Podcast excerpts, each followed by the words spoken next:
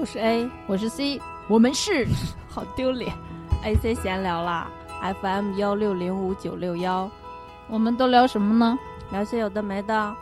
有书、电影、电视剧、音乐，还有其他一切有趣的事情。我们暂居美国，全球视角为您带来新鲜观点。C 已经疯了，就在 这儿。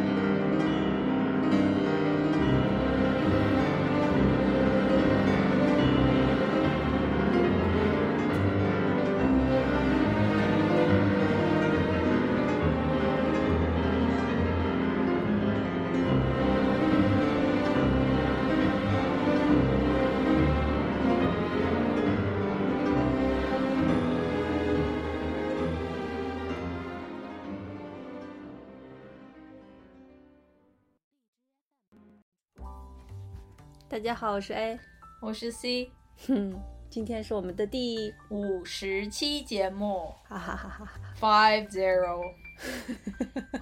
半百了。听着好像是一个。主要是前面四十期都是过去四年里录的，你刚刚不是说自己糖音不会那么重吗？突然开始你摁下那个录制那个键，然后我就就地重生。你的表演人格就上升了，对，没。错。就上期我们就说下一期就是五十期了，听着是一个挺整的数啊，好像要整点啥似的。然后再加上过年，嗯，对，就是有呃，every reason to 整点啥，但是 不整了。turns out 对，就是五十期就就这样吧，嗯因为我们就是做好节目就好了，对，平淡的过好每一天也是过好每一天。平平淡淡才是真。嗯，然后但是过年还是祝大家那个新年快乐。大吉大利，恭喜发财，万事如意。怎么样？你知道今年该是什么年了吗？是牛年，榴莲，今天是流连忘返哦。所以就祝大家牛年呃快乐，然后希望去年哎，年你那天跟我怎么说的来着？什么啊多少年一甲子还是？六十年一甲子，然后呢？然后就说搞一点迷信活动，就是每每一轮的甲子年的时候，世界都会发生一些比较重大的事件，所以去年的那个就是不太好。Anyway，但是这个立春到了之后，这个甲子年就算结束了。所以这是迷信是吧？呃，也，但是就玄学嘛，他们会有一些算的东西。好吧，就是嗯，没啥指望的就信点啥。就像日本人啊，他是万神国，你 说信点啥？对，就是，嗯，反正他说的是好事儿，我们就当有那么回事儿吧。就是说，今年应该会比去年会顺利一些。嗯嗯，所以也祝大家今年就更加，hope so。顺利。嗯，好了，那就开始。录节目了。嗯，你不是编导吗？你有什么 business 要交代吗？好像没啥吧，就是一切都很正常。很正常。嗯、哦就还是接着鼓励大家给我们留言啊、点赞啊什么的，我们都会看的。就是，哦，我想说一下，今天今天你给我看的我们小宇宙上一个多月之前的一个评论，哦，是，就是我们讲秘密森林那期，somehow 在小宇宙上有好多人听的，现在有三百了。因为我们主要阵营在荔枝嘛，嗯，就是大概那四万的收听都在荔枝，然后小宇宙是我们一个月前过去的吧，才什么一个月，好几个月了，好几个月了。哦有两三个月了吧？Anyway 吧，就是那上面已经有一些订阅了，嗯，然后一百五了。大部分的收听就大概是一两百，是吧？没有一两百算多了，就、哦反正就是秘密森林那一期居然有三百八十多，没有三百八，就是三百。哦，三百，但我跟你说了，因为我自己给他开了个小灶。哦，好吧。然后呢，就有一个人给我们留言，呃一个多月前留的，然后就说这期讲的太散了，说《秘密森林》是一部讲法律的职业剧，然后还包括这样那样的元素，然后包括后面编剧又会又去写这样那样的医疗剧，然后也是这样那样的元素。我我不记得具体的了，我觉得他的这个呃评论没有恶意了，就是欢迎，即使你有 criticism 也欢迎你说，然后我们俩就请翻译 criticism。啊，即使你有批评也欢迎你说，但是我们俩但是人身攻击、谩骂什么的是不可以的。啊，肯定，of course，你等着。然后，然后那个，我就我们俩就四两拨千斤的回了一句说，哈哈哈，因为我们是闲聊啊。然后，但我们自己其实有讨论他说的这个，他觉他说我们聊的有点散，嗯嗯，他是在三十多分钟的时候说这句话的，所以我觉得如果他听到后面的话，可能会有不同的想法，因为我们，呃，我觉得首先因为闲聊的话，就是不是专门在普及知识，可是我们也不可能像罗翔老师讲法律一样，对门丁是丁，卯是卯的讲专业的东西啊。对啊，我所以我们的初衷也不是在普及专业知识，然后也不是在就是想要详细的向大家介绍这个行业的情况，没，错，或者剧里面他在讨论的行业的情况，我们嗯就一直在说我们就是人文嘛，嗯人文就是，AC 教你做人。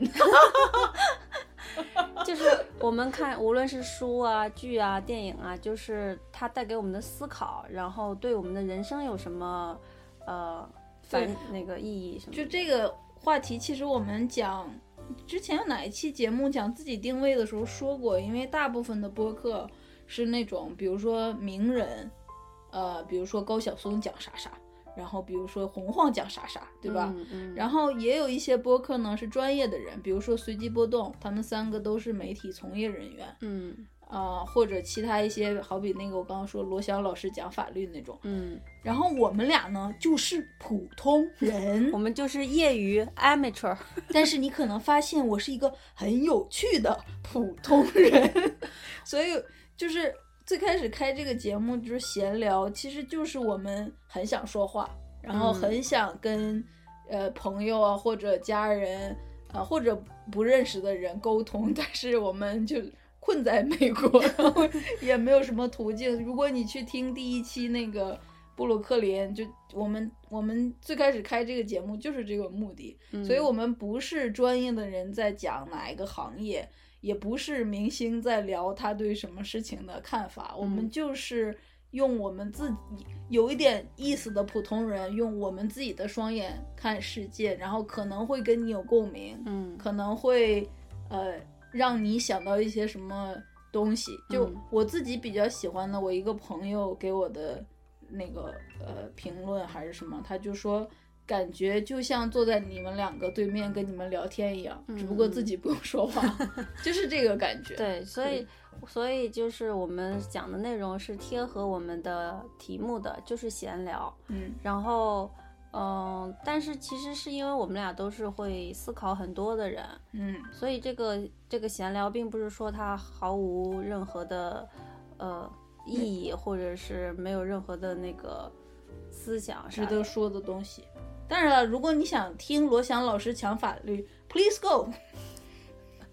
所以我们俩其实就是基于我们非常 personal、非常个人化的嗯呃经验、经历、思考，然后把我们思考过的东西说出来跟大家听，这样的。嗯嗯，我觉得这个分享也是挺重要的，因为现在这个时代吧，虽然说好多人在分享，嗯但是后面好好多时候后面其实都有一些目的或者利益，对，你知道吧？嗯比如说那些大号，他们可能后面要去做广告啦，嗯，或者是有自己的 KPI 啦，或者是你知道吧，互相要要占领这个领域啦，要今后要做到一个什么成就了。我们两个真的在这上面毫无目的，只有我，我我的目的是希望我自己能一直说话有趣，然后我可能将来某一天会去做 stand up comedy，也就是脱口秀，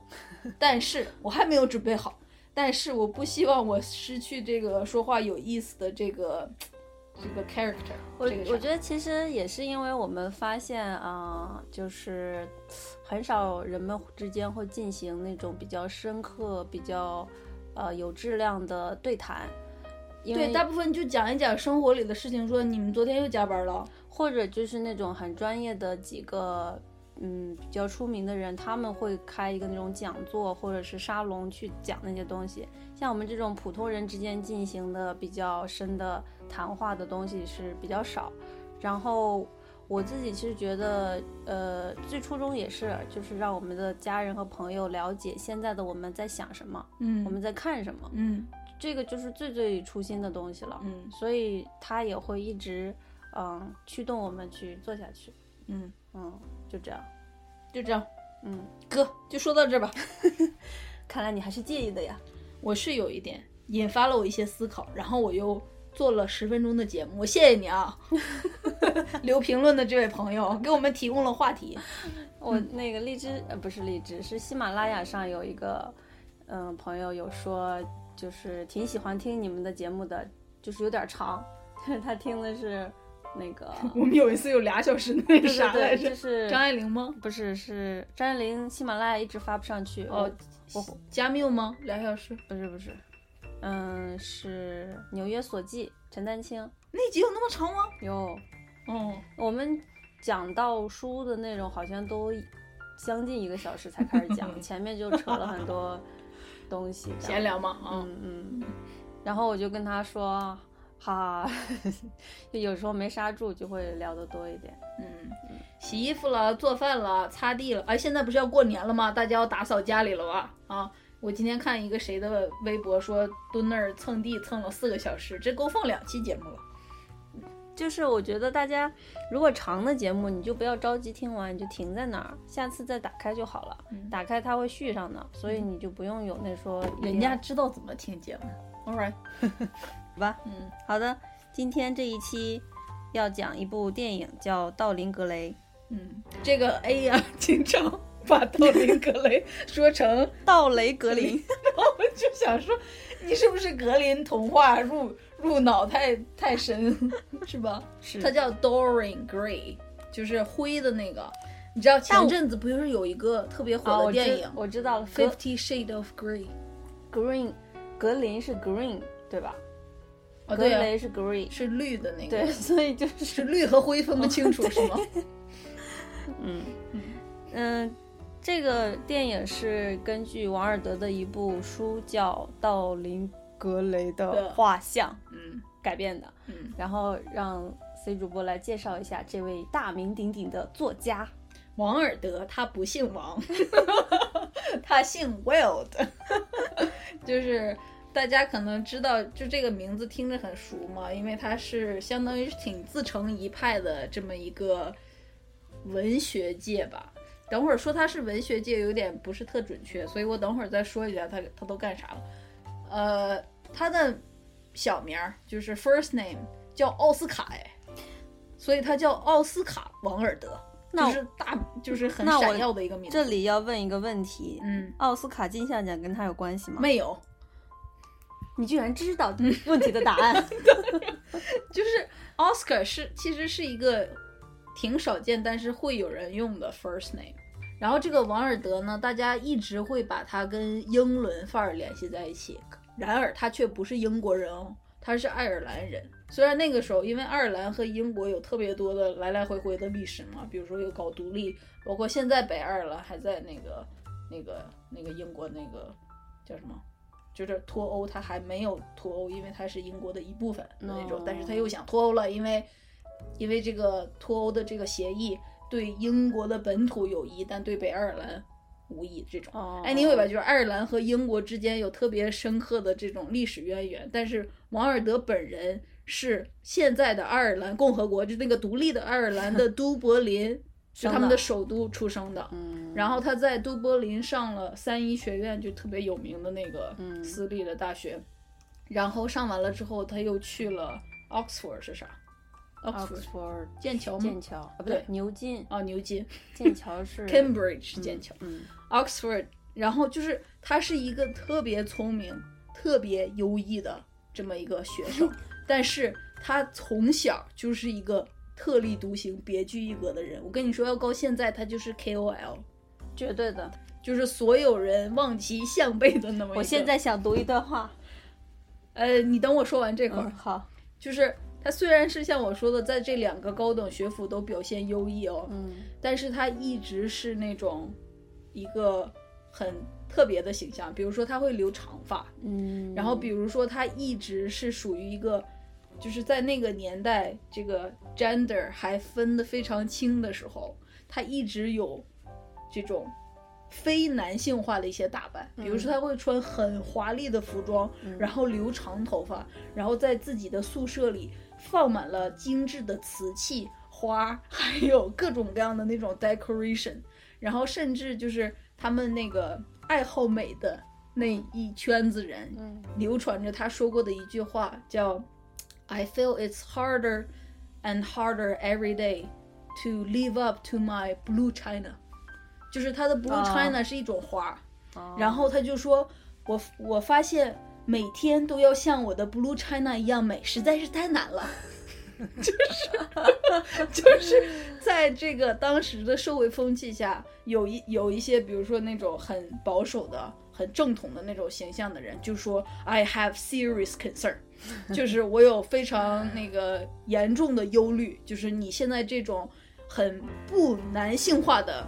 男人样子，非常的不 proper，嗯不不得体，不不得体。对，然后他又反倒又成绩优异，然后毕业的时候还拿了两个学位。然后在他在那个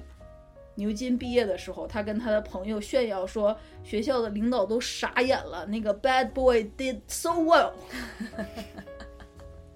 那就是说，他用自己优异的成绩和呃才能去打那些老古董的脸。对，但是他一直就是你，你听我说这个，你就会发现他一直在正统的世界混得不错的情况下，又是一个很不拘一格的这么一个人。嗯，就是在那个年代一定会是艰难的，但是他是一种很我很张，那个张那个词什么翻译？唱傲慢、骄傲、骄傲，对，骄傲、就是张扬。虽然他他那个环境对他不是友好的，嗯，但他的傲慢和张扬却让他自成一派。所以这个时候你可以念你要念的那个东西。就是说，呃，嗯、其实我觉得历代都是这样的。你嗯这样如此有个性，然后又不呃 follow 主流的人，你想要能够站在比较尖端的位置，真的是你要有超高的那个才能，你就是个天才，你才能够是世人才能容你。对，嗯，然后接下来我要读一段王尔德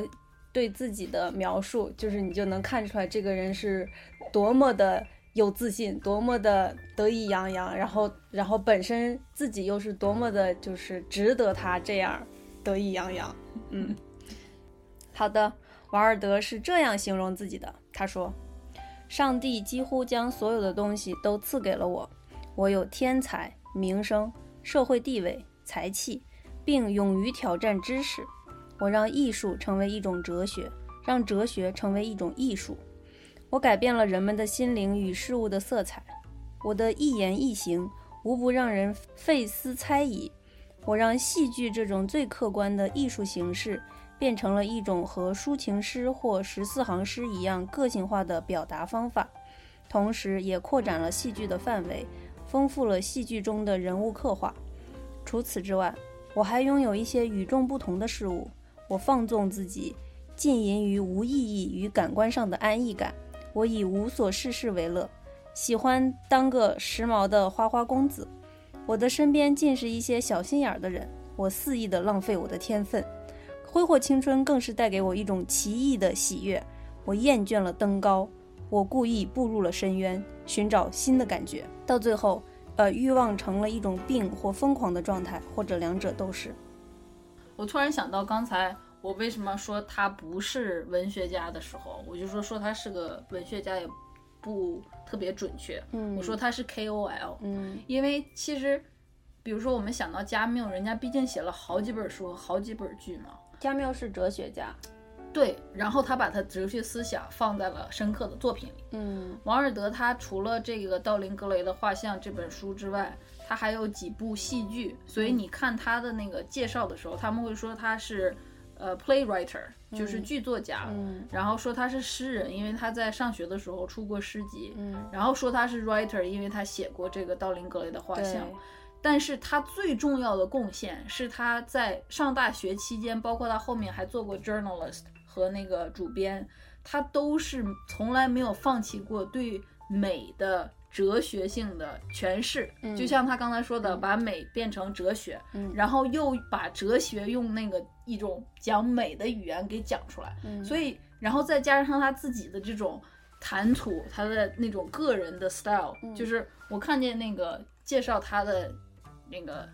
哪些说法中有一个话，就说他的那种辛辣的机智，然后他浮夸的服饰和他就是。能随时在 conversation 里面把它给 carry 下去，把那个 conversation 给给交际花那个 滔滔不绝的那个，嗯嗯就让他成为什么 the top personality of his day，、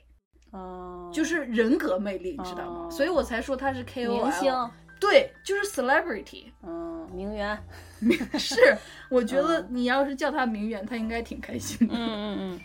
嗯，他还有一个 title 就是他就是推动了一个，就是你刚刚说的那个关于美的那个，就是以他为代表的一个 movement，叫唯美主义。对，（aestheticism），就是他说的，我觉得每天像我的 Blue China 一样美，实在是太难了。对，就是这个唯美主义他们的信条是这样的，就是说，呃，艺术的使命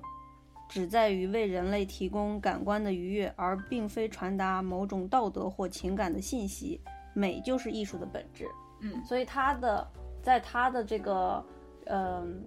关于美的介绍呃理解里面，他认为美就是艺术的本质。美就是美本身。对，Let me tell you，哦哈，这会儿我要插一句，嗯因为我学这个艺术史的过程中，就王尔德在的时候是十九世纪的后半段嘛。嗯你看啊，我其实特意去查过，呃，他是一八五四年出生，一八九一九零零年去世，他活了四十六岁。这个一八五四年前后还有谁出生呢？就是梵高。哦，然后，但是梵高比他早死了十年，梵高三十六岁就去世了，所以他他们俩就差一岁。嗯然后梵高在的是什么时期？就是印象派升那个兴起了之后，接下来就是梵高的那个表现派、表现主义。表现主义。所以那段时期的欧洲其实是特别繁华的，艺术达到了一个顶峰。然后那个文艺复兴的那个复兴开始，这个艺术就一直是在为宗教、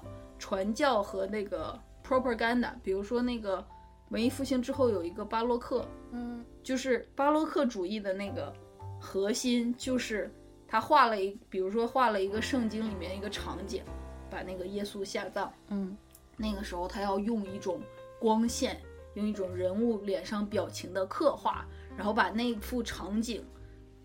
画的特别打动人心，哦然后教徒看见了之后，他就好像看见了那个耶稣在自己的面前为自己。为自己承担那个最付、嗯最付出的那些 sacrifice，然后他就跪下，你知道吧？就是因为在那个阶段，因为比如说没有照相技术，然后或者啥，这个画画是会承担这种信息的。包括音乐也是，嗯就是比如说圣歌，嗯对吧？嗯所以整个这个艺术史在在文艺复兴之后，它相当于达到了一个顶峰。嗯，但是慢慢慢慢，比如说像那个印象派，嗯最开始他们出来的时候，人们就说这画啥呢？嗯嗯，因为你你要不然就是把人画的特别美、特别像，然后特别宗教或者什么。特别像。特别美，它就是一个写实嘛，就是为了记录那个人的状态。然后，如果是宗教用途的话，那它就是为了传教嘛但都是有目的的。对，但是到了印象派这里，它就不是就渐渐的到十九世纪的时候，嗯人们已经能超脱出来那个艺术开始产生的那个目的，去讨论艺术。而且然后这个时候嗯就变成了王尔德的那个时代，就是艺术就是艺术，嗯，它美就是美，不为任何东西服务。对，而且在这个电影当中，最后的时候也出现了照相技术，所以这个照相机应该可以承担很多记录信息的这种功能了，所以艺术就可以摆脱对去记录的那个什么。没错，但是关于这个观点，我作为一个呃即将或者以后想去成为艺术家的人，我觉得是也是有时时代局限性吧。哎，这只是一种观点嘛。嗯，就是在他那个年代，如果是从那种呃刚才 C 说的艺术史来说，在那个时候的那样说的话是可以理解的。但是如果到现代，比如说那个抽象艺术或者现代艺术，就像我们之前有一期就是呃陈丹青那期说过的，他是有承担那个呃就是思想啊，对啊，它艺术跟社会价值是跟你传达的那个 message 是离不开的。，对，但是在比如说王尔德他自己偏自己的理论，嗯就是艺术就是一个 pleasure，嗯所以那是他自己的看法。嗯嗯。然后你现在说的是你的看法，我们不，我我说我的这个看法是因为，就时代进步了，然后艺术的形式发生了改变，并不是说他那个说法就一定是错的。嗯，就他，我自己，我自己作为一个就是艺术家，嗯我是我认为艺术也一定是要美的，嗯但我认为在美的同时是可以有那个思思维、思想，然后意义的传递的。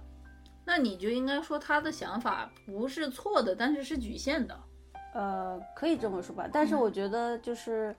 后面我们会从电影里面讨论。但我觉得你这么说对他不 fair，对因为他在他那个时代呀，对啊，所以我就说以他那个时代来说，我觉得这个说法是没问题的。嗯，嗯，因为他是从那个时代来说，他就是一个先锋。他还有一个问题就是他所在的那个时代哦，就是十九世纪的后半截儿，大概是那六七十年吧，其实就是欧洲整个欧洲很繁荣发展的一个年代，包括我们之前讲那个布达佩斯大饭店，嗯，那里面有说过，就是那个作者和呃他在探讨一个那种美丽的古老的欧洲消逝了的那种惆怅感，哦对吧？？对，那个古老的美丽的欧洲就是一战前的那个欧洲，那嗯一战是一九一几年，嗯所以就是一八几几年。那十九世纪，十九世纪不就是一八几几年？那那后边那一节儿，嗯然后那一节整个欧洲它是一个很繁荣的、都向上的，包括还有工业革命什么的，人们的经济水平啊、生活水平啊都得到提高了。然后其实，在那段时期的英国叫他们管那那个当时是维多利亚女王，所以那个如果你在别的地方听到维多利亚时期的啥啥啥啥，其实就是一个很经典的嗯繁荣的英国的鼎盛时期，鼎盛时期那么一个形象，嗯。那个衣服也是极尽繁华，哦。然后社会有各种各样细节的规范，包括人们还有了选举权，虽然妇女没有，但是嗯，民众有了选举权，然后整个社会是一个嗯那种新的那种民主的样子，你知道吧？嗯嗯。然后在这个繁荣的这么一个社会情况下，嗯它又有特别多的繁文缛节，因为你一旦在发展，你就会遇到各种各样的问题，然后人们就得 follow 各种各样的那个操守去遵循那些条条框框，然后这个时候跳出来一个王尔德说：“我不要那些条条框框，嗯嗯嗯，我要 pleasure，我要 beauty。就是也奉行的是享乐主义嘛。”嗯，上次我们说到加缪也是吧？但是我跟你说，王尔德的享乐享乐主义很 tricky。等会儿我们说到电影的时候可以说，嗯就是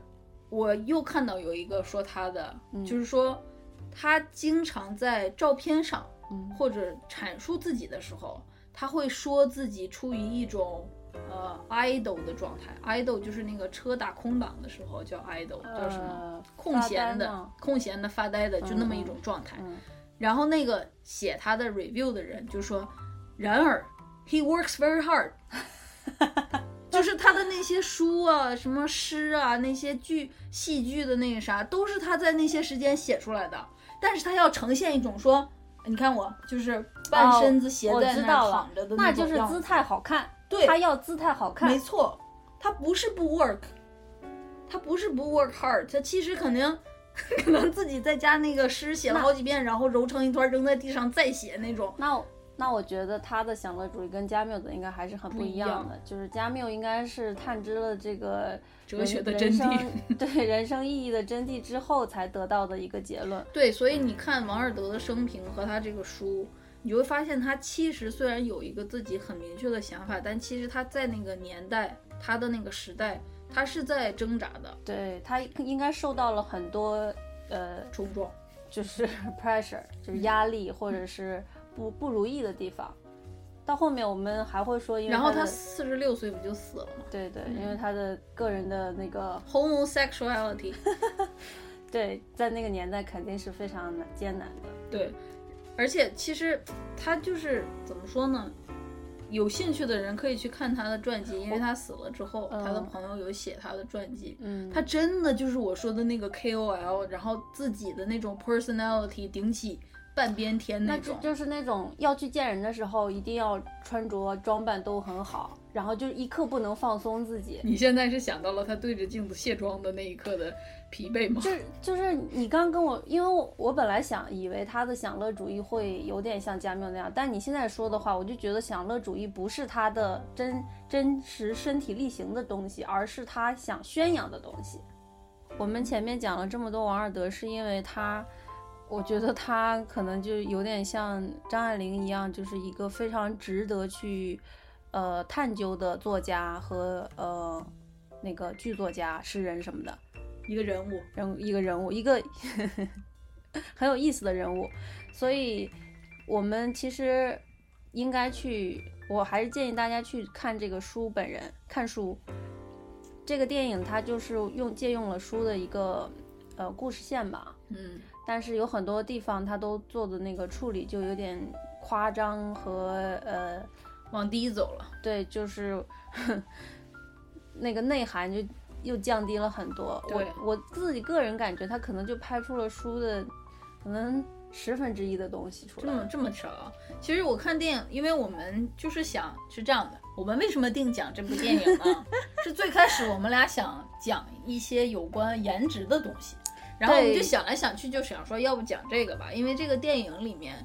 一直在拿颜值这个事儿说的事情。嗯，然后这个电影呢，借用他的书，但是把这个电影本身拍成了一个好像一个鬼片儿似的，就是一个鬼片和有有一些色情场面的片儿。对，就是它有点就像我说的往低走了，它没有，但是确实很难，你把王尔德在书里的那种来来回回对美的那些探讨，嗯放成电影语言表达出来。对所以电影就变成了一个有点像法制小报上会讲的那么一个 有点耸人听闻的故事，就是这样，是吧？是，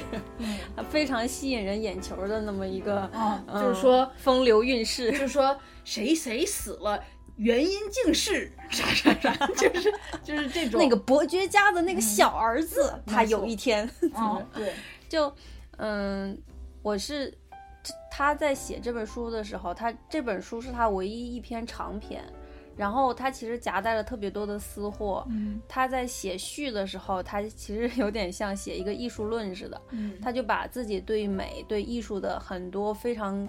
精华的东西浓缩在一一两页的那个呃序言里面了。嗯其实这个序言你单看的时候，你就会觉得有点怪，它怎么它跟后面的这个整个故事的情节不是完全能搭的那种。一般的序言都会说啊，我这个故事是讲了什么？你知道为啥吗？嗯这儿我没给你科普，嗯，你说就是他这个书里面有三个人物嘛，嗯一个是这个道林格雷，长相非常俊美，对吧？嗯嗯一个是画他的画家，嗯叫 Basil，嗯然后这个 Basil 呢，就是对他的长相垂 垂涎三尺，也不是那种 不是垂涎啊，就是 admire。对，就是拜倒。嗯，然后就是每每次他在画那个格雷的时候，就是画家都有一颗爱美美之心。然后还有第三个人物是一个 Lord，Lord 就是英国的那种社会里面会带爵位的，就叫普普遍的就叫老爷。然后这个 Lord Henry 他是第三个人物，他就是一个口屁，就是一个打嘴炮。滔滔不绝的有自己的一套犬儒学说的这么一个呃一个呃精明有点 cynical 的人物、c y n i c a l 是啥？愤世嫉俗的这么一个人物。嗯然后比如说这个在这个电影里面，就是为了表现这个这个电影里面这个 Lord Henry 是我们熟悉的柯林叔演的，嗯就柯林 Face。然后就是他出场的时候，别人就在说一个什么给哪个女的找一个好老公，嗯然后他就说，好老公要做好老公的话，就是你的老婆如果好看，你就跟她上床；如果不好看，你就跟别人上床。就是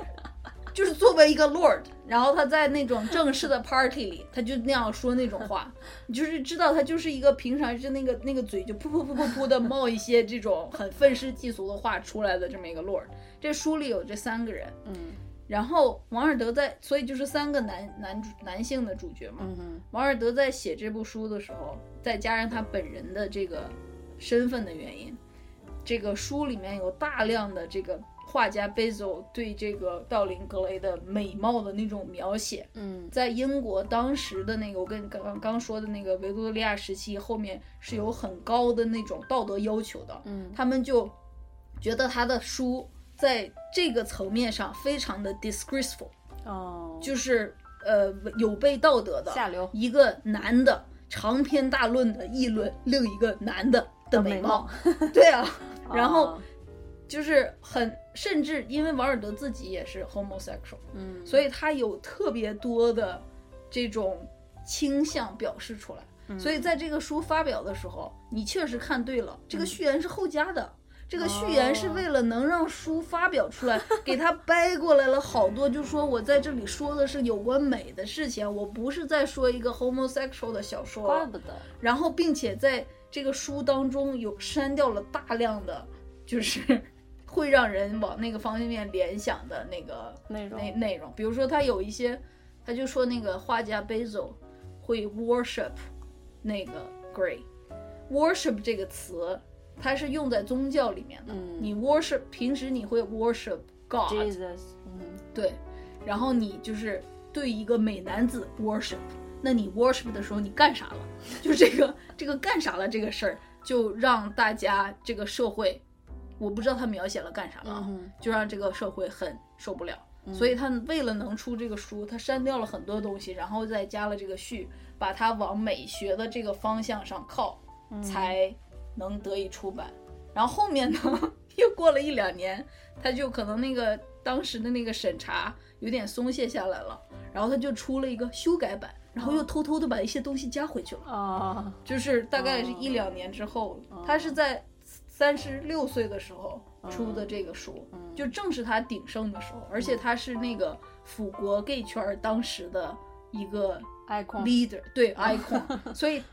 我其实真的很怀疑他的写这部书的真实目的是什么。我觉得两方都有，他一方面是想给自己那个圈子写一个他能拿得出来说，你们看看啊，哥儿几个看看啊，看我写的这个啊，咱们都懂啊。然后另一方面呢，就是他本人，他一直以来，包括他在三一学院和牛津，他都学的是跟美学有关的东西。嗯，然后后面他为什么去写戏剧？就是他发现他能把那个浮华的服装嗯和他那个那个嘴上嘟嘟嘟嘟说的那些关于美的、关于哲学的那种很虚的东西，嗯放到一起怎么放呢？就是你写一部剧，你让这个人穿着那样的服装去说那样那样的话也能挑漂亮的演员来演 Exactly 嗯所以就是这些所有他后面他是从这个角度上说，他是知行合一的，他一嗯辈子没有放弃过对美的追求。嗯，嗯所以就是，呃，哎，我扯远了，我我忘了我最开始想说啥了。你就说那个序言是后加的，因为我哦就说这个序言跟书的内容没什么关，没什对，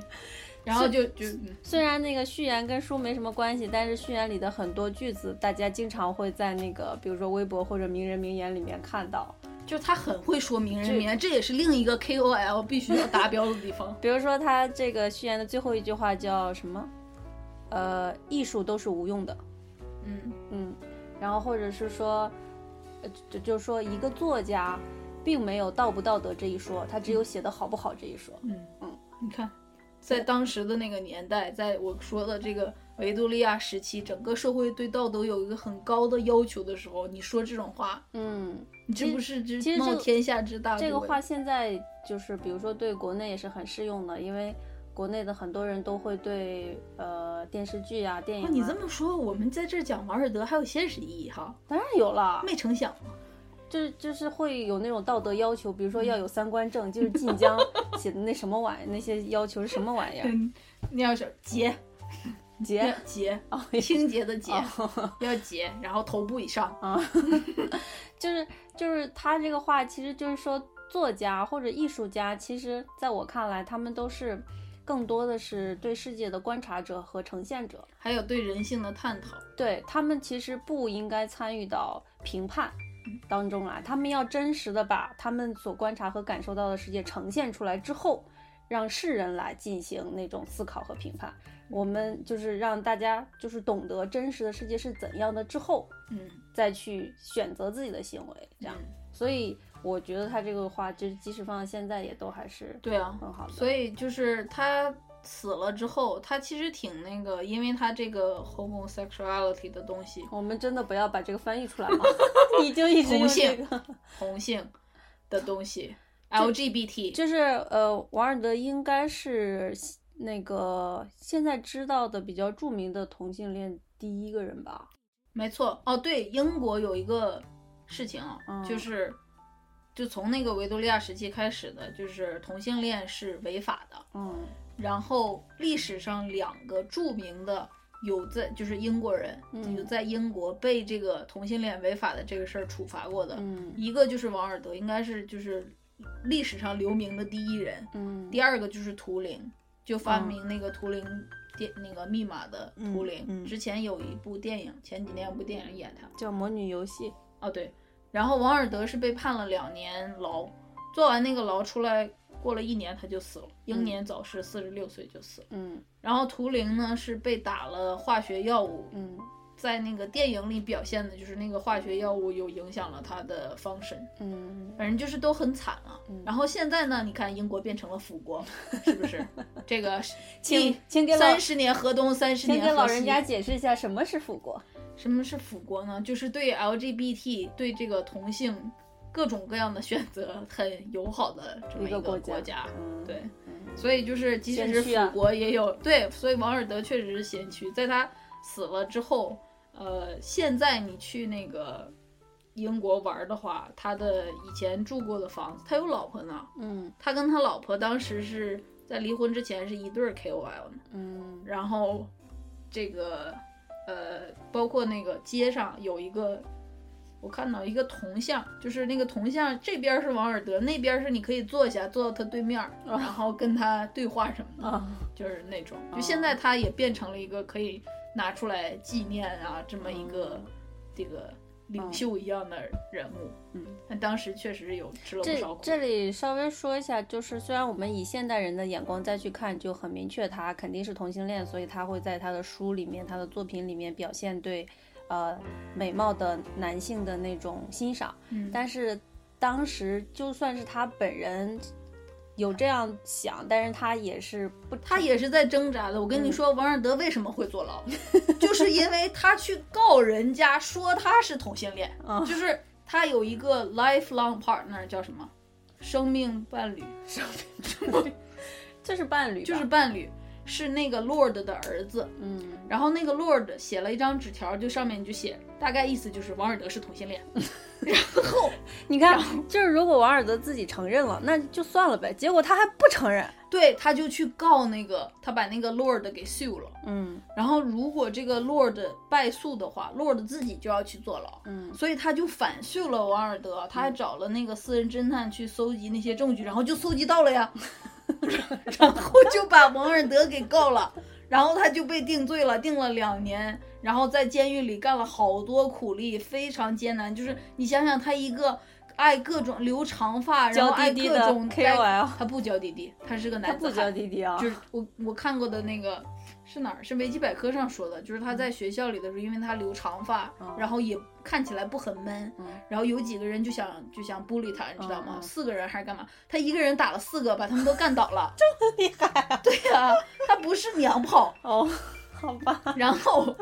但是他很爱美呀、你想想那么爱美，然后喜欢很很怕自己不能 keep up to his blue china 的这么一个美男子，然后去坐两年牢被 torture，然后他在牢里写的那些长信啊什么的，你都看出来他的那种很很很那个追求美，嗯很呃不羁的那种性格，都有点变得黑暗了。然后出来之后，就又不能在英国待着，去法国跟他的情人好像在法国见了一面，然后最后死在法国的一个 hotel 里。嗯，就是很后晚年是不是晚年，就是后边是很凄惨的。嗯嗯，所以我我们就是其实是想说，虽然我们现代人的眼光去看他是很确定他肯定是同性恋，但是在他自己的那个年代年代自己的心里，他也不能是。对他不承，他不知道这是咋回事，所以他也不认为自己就是，所以他在这样一个混沌的呃我蒙你也不能说他不知道是咋回事儿。当时那个辅国有一个圈儿的，那个圈儿的男人们彼此都那样儿，他们他们是一个圈儿，但那可他们可能就是当时那个人们形容这个东西叫 unnatural，就是不自然的，那我觉得你看他们也觉得自己不自然。因为古希腊它有那个柏拉图恋爱，所以就是但是在古希腊的时候他们是应该没有性关系的。I don't know，柏拉图你没有听过吗？哦我听过柏拉图就是没有肉体接触的恋爱的意思，但是可能到他这块儿就发展的更深入了。嗯但是就是我觉得他们可能思想上其实是没有那么接受的。我觉得 LGBT 人群就是他天生就要受这种苦。比如说你在王尔德那个年代，他们虽然意识到了自己喜欢跟男的这样那样，但是可能他们不能承认这是一个违法犯罪的行为，因为法律是不允许这个的。嗯然后甚至王尔德他其实是对宗教很忠诚的，他一段时间曾经考虑过去那个教堂当神职人员。嗯，这么一个虔诚的人，然后这个 homosexual 的东西又是那个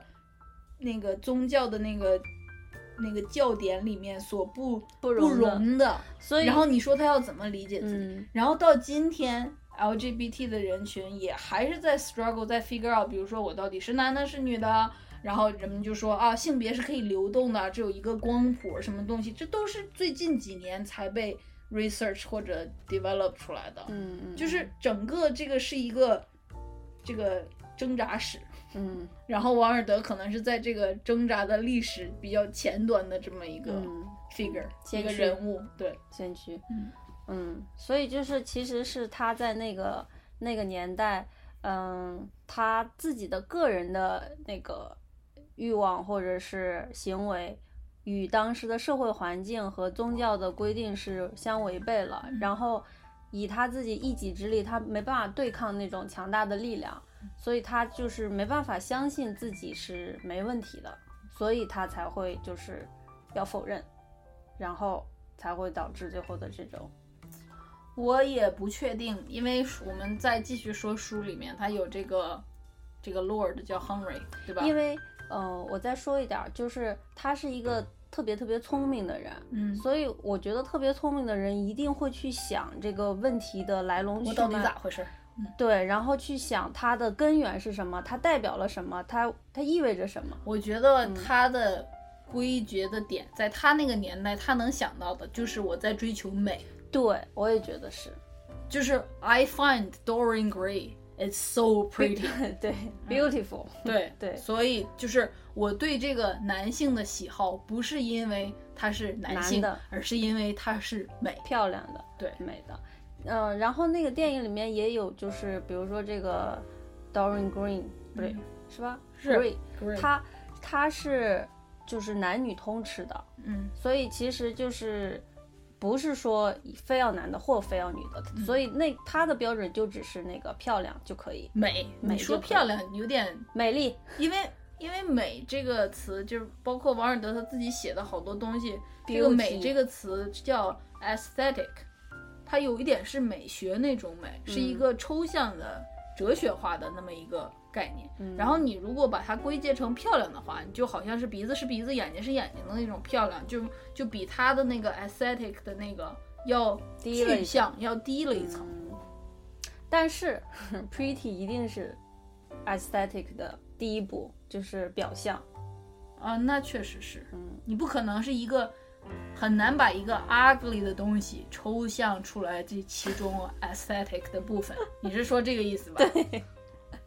卡西莫多呢？他有一颗美丽的心灵，所以我们就赞美他的心灵。好吧？我们还没说到电影呢，一个小时都快过去了，还没有五十多分钟。那你来讲一下可。是我就刚想到，不是有人说我们的节目太长吗？你就分两期听啊，这位朋友。那我说一下电影吧。嗯我就这嗯我还是要说一下，就是电影当中的很多剧情，它是有自己改编的成分。对，这样说电影之前，我说一下，我刚才提到了他的三个人物，一个是这个美男子 Dorian Gray，一个是画他的画家 Bezel，还有一个就是这个 Lord Henry。这三个人在王尔德自己的解释里面，这三个人每个人都代表了王尔德自己的一部分。他说这个这个 Lord Henry 就是我说一直口癖的这个，是这个社会觉得王尔德是什么样的人。嗯他说这个社会觉得我就是一直在狗屁的一个人。嗯哼，然后呢，这个画家 Bezel 嗯是一个对对画对美有一个极致追求的这么一个很很正经的这样一个典范。嗯他是一个正直的画家，然后这个美是他追求的东西。这王尔德说，这个 Bezel 是他自己，他认为他自己是这样的，他就是一个对美的坚定的追求者、维护者。嗯然后这个美男子 Dorian 呢，是王尔德说他希望变成的样子。所以就是这三个主角身上都有他想放进去的他自己的部分。嗯然后这个电影呢，其实就没有书里面展开的那么好，因为书里面如果这三个人都是他自己的话，那这三个人的行为，这三个人做的事情，这个心理的描写，就是更多的是他自己的在一个一个表达，对吧？但电影的话，你就得编剧情嘛，嗯你得让那个剧情跌宕起伏什么的，其实我所以就就往低走了。我看电影的时候，我会有一个挺明显的感觉，就是有时候这个 Henry 特别的 Lord 呃特别犀利，嘴特别贱的时候，是王尔德，对我就会觉得王尔德上身了。然后等他变得比较中庸，然后不说话了的时候，那个 Dorian 就是又又变得比较犀利了。那他 Dorian 就是王尔德，王尔德上身了。啊然后那个 Basil 呢，就是一直都是一个有在这个剧里面演的，就好像是有一点正经，就是他就一直在不断的警告这个 Dorian 不要去听呃 Henry 的话，对，对吧？嗯所以他就像是有一点像一个卫道士似的。嗯。所以我觉得王尔德真的对自己误解太大。嗯，是这样的，那个这个 Henry 呢，就是这这几个人，每个人都有一个王尔德在现实生活中的朋友的原型。比如说这个 Lord Henry，他其实对应着一个，也是一个 Lord，叫 Robert 啥，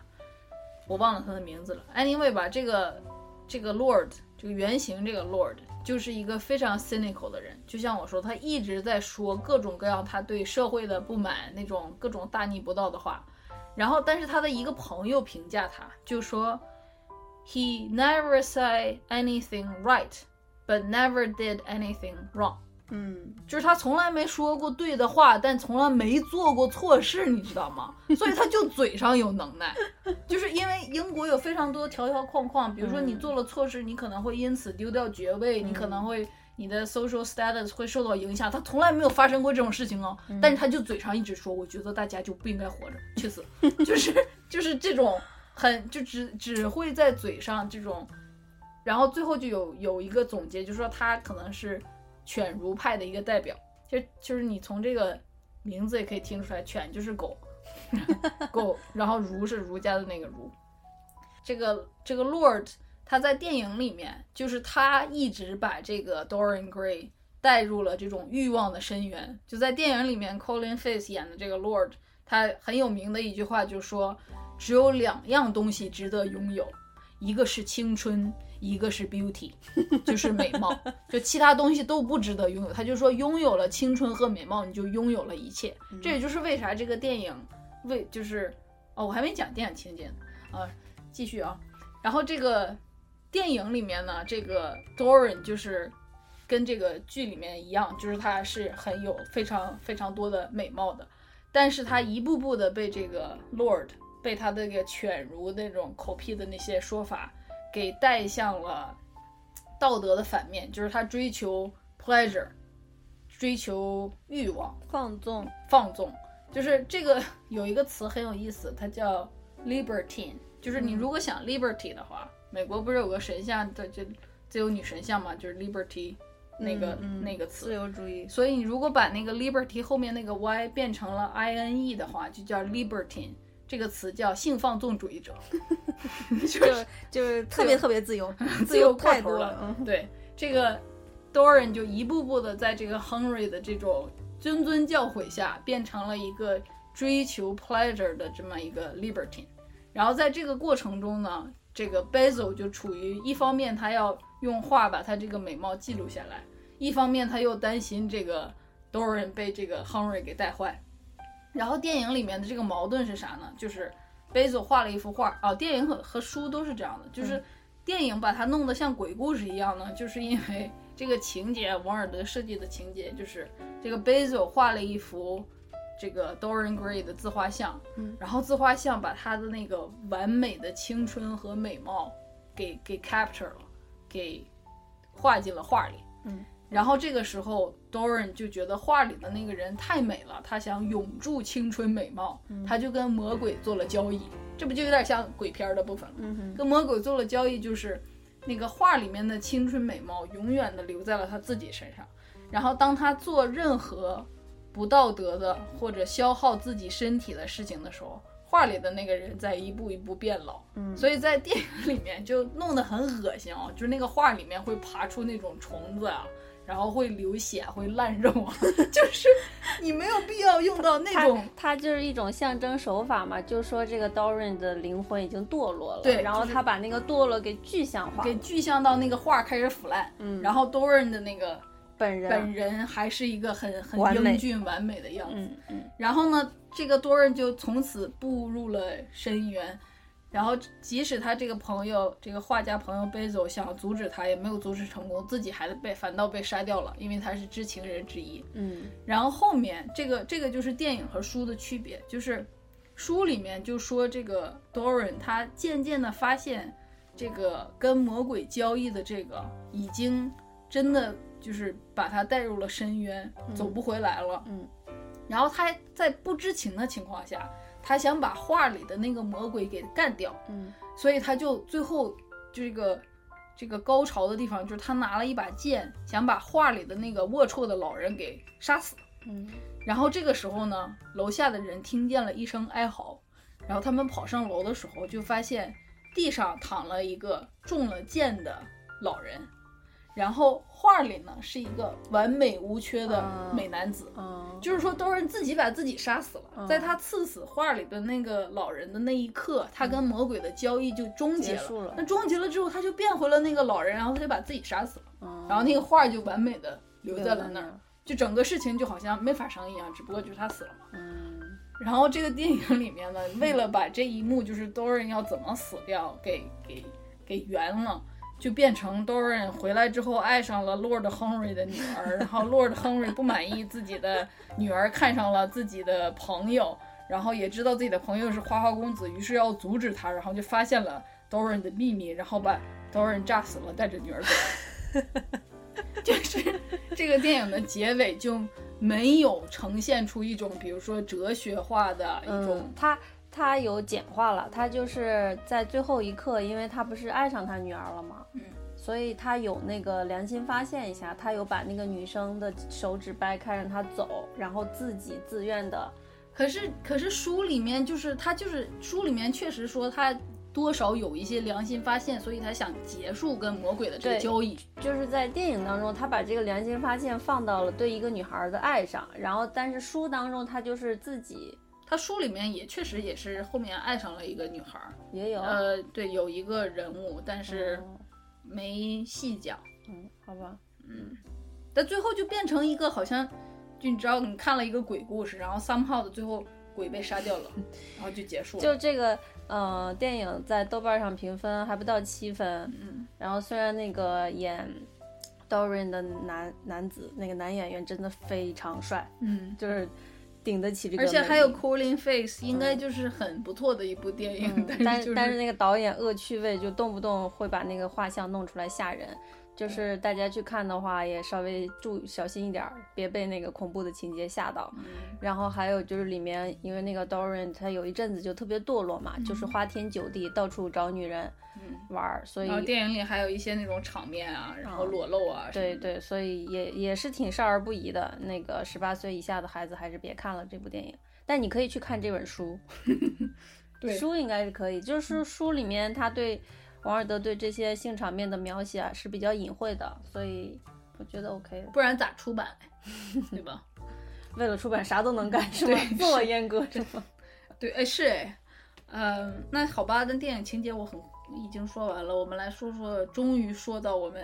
想说的这个，比如说颜值，就是有这里面有一个情节，就是那个 Basil 画完 Dorian 的画像之后，这个 Basil 跟 Henry 的态度都是觉得这个画画的非常好，然后特别美，嗯就很很很开心。但是那个 Dorian 看到那个画儿的时候，他整个人都愣住了，他就就是一种很复杂的情绪涌上来。他没有立刻去夸这个画画的多么好，而是陷入了一种沉思当中。就是他就觉得说这个画儿他会比我本人更好，因为他可以永驻青春。嗯但是同时呢，他又好像爱上了这幅画，就是他会比那个 Basil 和 Henry 更能体会到这个画儿的美，就是他本人说他爱上了自己对他本人对他的美貌是一个臣服的状态。啊，那说的很像那个 narcissism，就是自自恋那个，不是有一个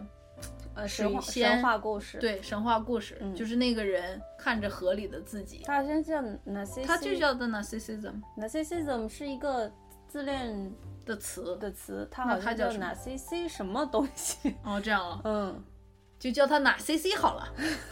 哪 C C 路过河边，嗯，对着河里的自己，就是不小心瞥见了自己的那个在河里的倒影，然后就想说，哎，这少年怎么这么美？然后就过去看那个影子，然后就爱上了。然后就爱上了那个影子里面的自己，然后就无法自拔，然后就栽进了水里，然后淹死了。最后长出来一束水仙花。对，所以大家会用水仙来形容这些非常自恋的人。对，所以你就说 Doran 其实他所有人在沉迷她美貌的这个过程中，她是 top one，对他是最沉迷于自己美貌的人，对是吗？所以她才愿意跟魔鬼做这个交易对，所以她才是那个愿意付出最多的代价。代价，然后永存这个美貌的人。所以我就觉得这个，嗯，这一点上我就不所以所以我就说呀，她存的她存这个美貌，不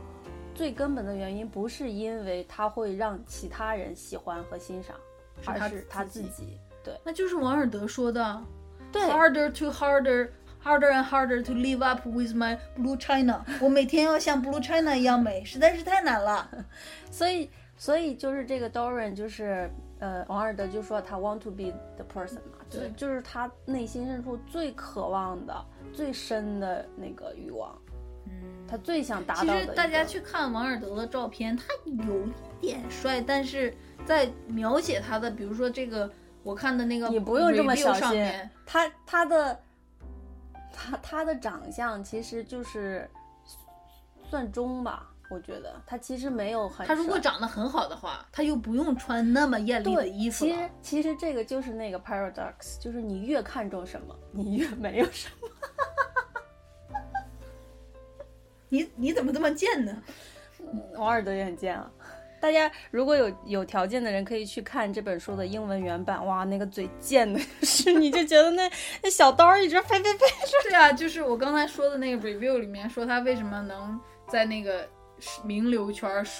迅速的混出自己的一片天，嗯就是嘴贱，嗯然后会穿衣服，嗯然后会唠嗑儿，嗯嗯嗯，嗯懂得还多。嗯，对对啊，所以这个我就觉得王尔德写这个 Doran 的这个 beauty，其实像你说的，他就是 Doran 本人是想让那个 beauty 永驻的那个人，对，然后就王尔德也是这样想的，嗯，所以他才建塑造出这么一个人物。嗯那我就是想问你一下，嗯就是你对，如果是你的话，嗯你要跟魔鬼做交易吗？像之前有一些电影会讨论，呃，比如说把自己整个骨头打碎，重新做一个美丽的人出来，就医美嘛，对吧？嗯，然后或者是怎么说呢？就是我们现在讨论一下颜值是吗？对，就是颜值这个东西，它到底有多大程度上是一个需要跟魔鬼做交易来获得的东西，还是说有就有，没有就算了？嗯，就我自己其实前一段时间有想过关于颜值的这个事儿，就是我当时的一个想法就是，其实，呃，如果你作为一个普通人，然后别人去评价你的外貌、长相的话，其实是一个非常不礼貌的行为，是一个越界的行为。就是说我见你一面说，哎，你你长得有点磕碜，对我就觉得这个这个评价是不应该由这个就是一个外人来进行的 judgment，就是只有我能评价我的外貌的意思是？就是我觉得，如果这个人他不是演员或者是那个网红，他不是以这个外貌为职业的话，嗯你作为一个外人是不应该去进行这种评判的。嗯然后，唯一能评判的人就是你自己，就是我。我自己对我的外貌有一个比较客观的认知，就是我觉得我的，比如说双眼皮，呃，没有，我是单眼皮，然后我想变双眼皮，嗯我鼻子不够高，我想变高鼻梁，嗯然后我觉得我太胖了，我就可以瘦一点。嗯然后我我对我自己有一个客观的了解之后，我去经过努力，或者是医美，或者是锻炼，去打或者打扮、化妆，然后获得一个我心目当中理想的、舒服的外貌的样子。我觉得这个就是。之前我认为的颜值的一个比较对待颜值的一个比较好的一个态度吧，嗯但是呢，嗯，我在等但是呢，但是 我可能因为我们想讲这一部嘛，我嗯看了这个电影，又在看书，然后又去照镜子，然后我就发现确实就是这几年没有前几年好看了。我自己是吗？嗯，我觉得都差不多哎。就是自己能看出来嘛。然后，嗯，就想说，确实就是好看的话是赏心悦目的。然后它去它是一个 somehow 可以客观衡量的一个东西，然后拥有它也确实是一个很好的事情。只不过呢，就是我觉得可能也真的是因为时代在发展了，我们开始强调个性了。就是一个人，你呈现一个什么样子，你是一个什么样的人，这个外貌、这个颜值已经不不再是那么重要的一个它是就是 one piece，对是其中一部分，一 one part 不是 one piece。因为我们现在有了医美或者是整形，他那个年代还没有呢。嗯如果他能整，他可能整成真正的美男子的样子了。嗯对啊，他没有那个嗯条件嘛。但是现在我们有这个条件了，就变成这个这个东西是一个可调节的东西了。嗯然后在这个时候，你就要去考虑说，你真的要去真的那么做吗？然后你要不是一个像比如说王尔德那么看重美貌的人，那你是不是可以不用费那么多心力在这但我觉得你说这个的基础有一点儿哦没有在地上。对我要承认的一点就是，我发现我确实不能共情那些颜值受困扰的人。在这儿呢，我们就说一下这个嗯 A C 本人呢，这样吧，我们各自给各自的颜值打分，好不好？就是我们把这个问题说的再细一点儿，就是，呃，一百分是满分的话，嗯，你这是普通人的 skill 吗？还是加明星啊？加明星啊，就是明星，就从人类的 scale 上，好不好？从人类来说，我刚才刨除了明星和网红，是因为他们是要以颜值为为职业的。对啊，但他也他们跟我们同为人类，所以你得放进来。嗯，好吧这。样就是我们用这个打分体制来说这个问题，就是首先一百分制的话，你觉得在你的那个，先说你的，再说我的，嗯，在你的分百分制里面，明星就别提网红了，明星是多少分？我觉得明星九十以上以上吧，九十以上才能当明星，对吧？？对比，如说张国荣可能就是一百分，嗯，然后普通的明星王尔呢德可能就七十五。呃行吧，然后你自己呢？我觉得我有八十。你觉得你有八十、嗯好吧？呃，然后我来说我的，嗯，呃，我觉得如果是百分制的话，我觉得明星得有九十五，嗯，然后我觉得王尔德就只有六十。你太狠了我还给了他外就是身材啊、打扮啊这些分数，你不能光看脸啊。啊，这样啊，你还有你还有身材打扮，对呀、那王尔德七十吧。然后我觉得我的话七十五 你咋给自己打这么高低的分啊？低吗？嗯我觉得其实，我比王尔德高呀。那你不觉得我给自己打八十打太高吗？你本来就比较自信吗？那王尔德也很自信啊，他可能给自己打八十。他那就他给自己打，这是我给他打的。嗯，然后我们来说一下那些受颜值困扰的人，你觉得他们多少分？在你的百分制里面，我我觉得其实你看我还是要分情况，有些嗯女孩其实已经是，嗯、我觉得有些女孩的长相什么的跟我没有差太多，但是嗯比如说她们没有我自信，没有会穿，所以嗯她们最后的那个总体的分数可能就七十你看从这个概率学上来说，二项分布嘛，啊。所以我才说明星是百分之九十五。我意识到我为什么这么说了，哦因为不是百分之百分之九十五分，因为他们处在那前百分之五嘛，嗯，对吧？一百个里面大概有五个人有明星一样的脸，我觉得我这算是 reasonable 的。嗯然后我自己如果是七十五分的话，我其实是在那个中轴线靠前面一点的。嗯嗯，是你自认为比我更靠前，其实我觉得咱俩是属于同样的，所以就在你这儿，你就能看出来，就是你和王尔德之间是有共性的，就是你们的自信其实已经让你们对让你们在评价自己的时候是有加分的。然后别人看你的时候，虽然可能在我的眼里看王尔德是七十分，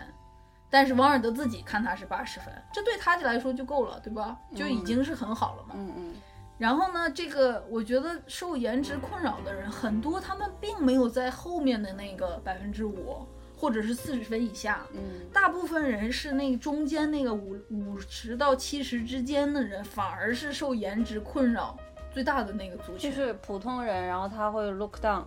就是会给自己减分。因为他不是他会 look up 看那些明星，哦看那些很自信的人，他会觉得自己离他们差太远，嗯然后这个过程当中会让他们很就会看低自己。嗯然后会受这个东西的折磨。但其实如果从这个像你刚才说那个角度，就是明星和网红是要靠脸吃饭的，嗯那我就在想，如果没有靠脸吃饭这回事儿的话，为什么大家还对颜值这么在意？因为对颜值在意的还有一个共同的特点，就是是女生，你觉得男生不在意吗？男生在意的少。也是哈，女生在意，其实这个就是又是一个女性话题、女性议题，就是是焦虑嘛。就是女生从小到大，不光是颜值，各个方面都在一直被规训和打压。就是你做什么，都会有人跑过来说你这样不对，你这样不行。你太漂亮了也不对，勾对引男同学。对，你不漂亮了，你看看你这个色样儿。所以就是女性对自己的那个颜值长相的这种评判，已经不是客观的了。它加了很多社会因素，比如说连连自己妈，很多人的妈都会对他们的女儿进行这种，就可能原本七八十的人，却被打压到觉得自己只有五十这种。对对对，嗯那如果他们被打压到只有五十的话，但他们还是想追求七八十，你怎么理解普通人想拥有像明星一样的美貌这件事？我觉得这是一个误区。他们以为自己拥有了明星一般的美貌，就可以不受外人的指责和打压了。但恰恰入套了呀。但对你这这是一个没有止境的一个游戏。你即使像明星一样漂亮了，你看那些明星受到的指责 和说什么杨幂脖子长，然后驼背是吧？对，呃，胸太大，然后嘴歪，我就想说，妈呀，就是多少人想长得像杨幂一样，然后杨幂就要受这些攻击。对啊，所以这个你要走出这个怪圈儿的关键就在于你不要去 follow 对方的这个 logic，你要跳出来。所以我我想的办法就是，你不要给任何人来评价你外貌的这种权利，他没有资格来评价你。嗯，一切都掌握在自己手里。其实我这个也是一个就是女权的，呃，嗯，一种方式吧，就是把这个控制权掌握在自己手里。嗯，你想展现什么样，你认为自己是什么样。但还有一点，除了你说的那个，但是我就是说，如果你就是嗯有这方面的担忧的话，你确实可以做一点努力，比如说化妆。对，是这样的，我觉得其实每个人对美学都还是需要一点理解的。嗯，然后你理解的那个美学是怎么样的一种呈现方法之后，其实对你的身体和你的长相就是一种取长补短。对对，就好比你鼻梁特别高，你可以适当的突出这个高鼻梁的特点，比如说你戴那种高鼻梁会很好看的那种眼镜什么的，对吧？嗯嗯然后你比如说你嘴特别性感，你可以化妆的时候强调嘴的这个部分，然后把小眼睛啊画的，比如说那个阴影浓一点或者什么的，就变成一个就是细眼厚唇的这么一个很性感的那个样子。嗯其其中有一个代表就是我自己以前说过，我是妈妈木的粉丝。妈妈木里面有个团员叫华莎，嗯，她刚出道的时候就被全网韩国全网骂她丑。嗯，然后其实我刚才看最开始看到华莎的时候，我就想说哇塞，这都能当女团。但是你你猜怎么着？她就是特别，她就是特别有自己的那个打扮的那个体系，嗯，然后还有一点欧美风，然后还有点就是老娘不给 don't Give a you shit 那种感觉。然后结果前前大概这两年吧，她变成了韩国这种就是女偶像 personality 的这个 icon，就是她自己独立出这个团，他们团没解散，但是她自己就是能接到好多的广告啊，或者是那种奖项啊什么的。前阵子有个歌叫 Marina 特别火，就是有一点像那种很性感的坏女人怎么的，就是她其实就是一个非常。非常成功的案例，就是在她出道，你想想女团出道，哎，那你的那个脸要放在那种大平面上，受各种各样的那种评价指责，然后可能你刚才说的那些女孩从小到大 受到的那些指责，就在集中的那一两年，以千吨万吨的形式砸在她身上，然后她就那样过来了，然后一直坚持自己的那种自己打扮的那个，就好像他他自己创了一个美学体系，嗯，然后他完全的坚守住那个。然后坚守着坚守着，人们就发现说这挺好看的呢，就这样。我觉得就是其实你呃散发自己的真实的自我的话，你是有魅力的，那个魅力会加分。对我不是说，比如说华莎她没化妆啊，或者没做一些什么东西，就是你想割双眼皮你就割双眼皮呗，你想打鼻梁就打鼻梁，你确定那个是符合你的那个美学的那个概念的就好。就是我觉得华沙的最大的，对我来说，她最大的嗯魅力就在于她的对自我的那种嗯自洽，嗯对认可、接纳，嗯她完全的接纳了她自己，对所以她整个的，你看她的言谈举止，她都非常自然，嗯，就是呃。其实是现在你再去看，她五官还是原样子，五 官五官没有变化，嗯但你 somehow 就觉得她很漂亮，嗯，就是五官的长相和漂亮之间不是完全划等号的。对，所以就是这中间就是我们人为可以努力的部分，嗯所以我觉得就是女孩子们可以多花一些在这些上面。嗯，其实其实是这样，我觉得还有一点就是。大家对颜值那么在意，就是颜值好像是会有红利的，肯定比如说，对啊，比如说班里面长得好看的女生，可能就会受到男生的追求，尤其是，呃，现在这种普遍缺爱的这么一个氛围，大家都怎么说呢我？觉得就是就是大家对于美貌的这个嗯想法，就是有点像对钱的想法一样。对，就以为到了那个程度，事情就问题就会解决。对就好比是你现在过得不好，你现在不开心，然后你就想说等我有一个亿就好了，然后等你真的有一个亿，你就发现绝没那么简单。对啊，就是你可能那一个亿没有解决你原本有的那些问题，结果还带来了新的问题。就是你你的生活当中遇到的问题，你能不能解决它？呃，其实就是决定了你的生活质量。就如果你在你没有钱的时候生活很 miserable，那你在有钱的时候，就是可能也也会 miserable，miserable 因为你没有具备改善自己生活的那个能力，处理自己生活的能力。长相也是一样的，你现现在的长相你 miserable，你如果是比如说整容了之后，你的性格就是同样的，你对于生活的掌控还是那样的。所以你的观点还还是主要在性格决定命运？不是性格，是对自我的接纳，就是嗯，认识自我，多看书，多思考，多感受，然后多了解自己，关心自己。其实我们刚时候说了，真正那个长得特别特别嗯不行的，其实是非常少的，对，很二罕见的。项分布的那那边儿是挺少见的。正态分布啊，正态分布。对是非常非常少的，这大部分人就是普通人。嗯普通人你其实就是没有那么差，嗯，你就接受自己是没有那么差。当然，嗯你也不可能像明星那么好，你就对自己有一个那你可以努努力，就从六十变到七十五这种。对啊，你就是对自己先有一个客观的认识，然后接纳它。你就如果是你五十六十分，那你就接纳自己是那个分数，不要老想着说我不行，我我这个不行。呃，还有一点，取长补短这个事儿，也是我最近这几年才体会到的。就是，嗯，我记得我在哪儿看过一个帖子，就是有一个小孩儿就说他特别自卑，他觉得自己特别矮，矮不代表丑嘛。嗯，就是比如说像那个我们之前讲那个高木之子，他就只有一米五，嗯然后他就画了一米五的人生是什么样的，比如说去挤地铁啊，然后你就刚好到别人的嘎吱窝，然后买东西那个柜台老够不着什么的，就是这些都，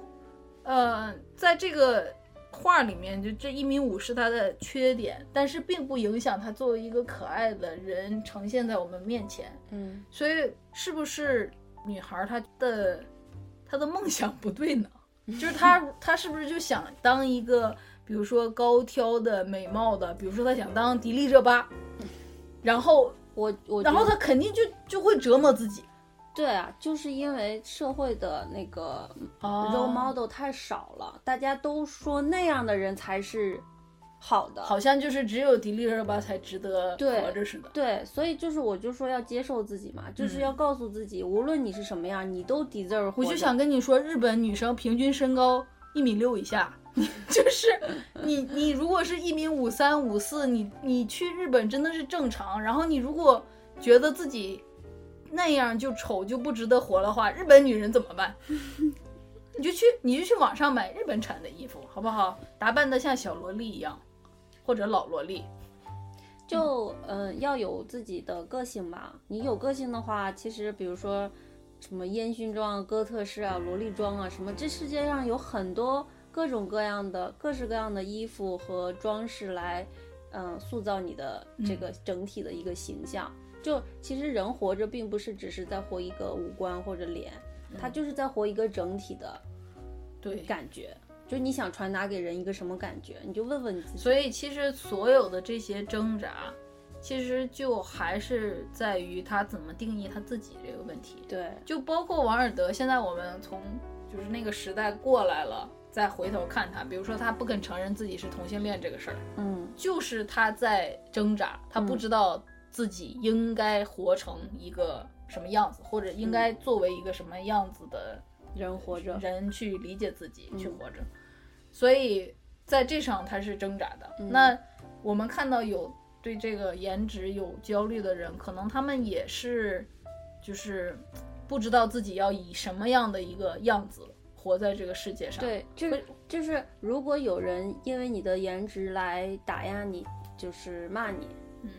那是那个人的问题，不是你的问题。但很多人可能就就觉得是自己的问题了，就说那我就是长得不好，所以才会被骂，并不是那样的。其实我也是这些年，我觉得我从小算你，你刚才确实你说你给自己打八十分，嗯然后我给自己打七十五，对啊，是一个挺讽刺的讽事情。刺的事情，因为我从小是那个被人说长得好看的人。对呀、你从小是九十分的长相，然后我跟你说，在这儿我就要跟大家披露一下，我小时候有一件很厉害的事情哦，就是我小时候长得特别好看，像奶粉广告子里面的那种婴儿一样。然后我妈有一次在我两岁吧，你知道两岁不是还很很肉很 chubby 的那种样子，我妈抱着我坐火车去我姥儿家。somehow 的，她就自己抱着我，一个年轻妈妈带着孩子，然后她就终于在火车上坐下了，那会儿还是那个绿皮火车，然后刚坐下不一会儿，跑过来一个女的，就是风尘仆仆的跑过来，然后坐到我妈对面就说：“可算找着你了。”然后我妈就想说：“你干嘛？”然后那个女的说：“我进站的时候我就看见你了，你怀里的孩子太好看了，我就想说，我这坐火车这一道我就想坐在他对面，我要看这个孩子。” 就是我，你知道吗，观众朋友们？就是我小时候就有人就有让人追车，追追好几节车厢的那种美貌。我是恰恰相反。对呀、我小时候就是一个黑土豆儿，然后等我初高中，有村里的人见我就说：“哎，长好看了。”我就想说：“哦，那小时候真的是然后呢，你看，我就想说，大家会觉得有长相红利这个事儿，其实我感觉我一直在受长相这个事儿的折磨，在心理上来说，可能我不在不经意之间有受到这个红利，比如说我上学的时候还挺受欢迎的这种，肯定是有红利，但是对我自己来说，我心里是一直在受折磨的。然后这个折磨呢，说句不好听的，也是没有这个颜值的人不会体会到的折磨。就是，你看我，呃，我我这个刚才讲了追车这个事情，然后我到五六岁的时候也还都非常好看哦，好看到就是别人见我的时候会过度热情，然后那个时候我就会有一点羞涩，我我甚至在就是大概三四岁的时候。见到生陌生人的时候，会躲在我妈腿后面。你看我现在变成啥样了？就当时是那种很很羞涩的小孩儿的样子。然后呢，我就去上幼儿园。我当时去的那个幼儿园，它是三号的时候一堆年轻的老师的幼儿园，那些老师都很年轻，就二十四五岁吧。就高现在的话说呢，就是那种有一点呃时尚新人，就那种小年轻的、嗯都市丽人。对，在教我们这些小孩儿。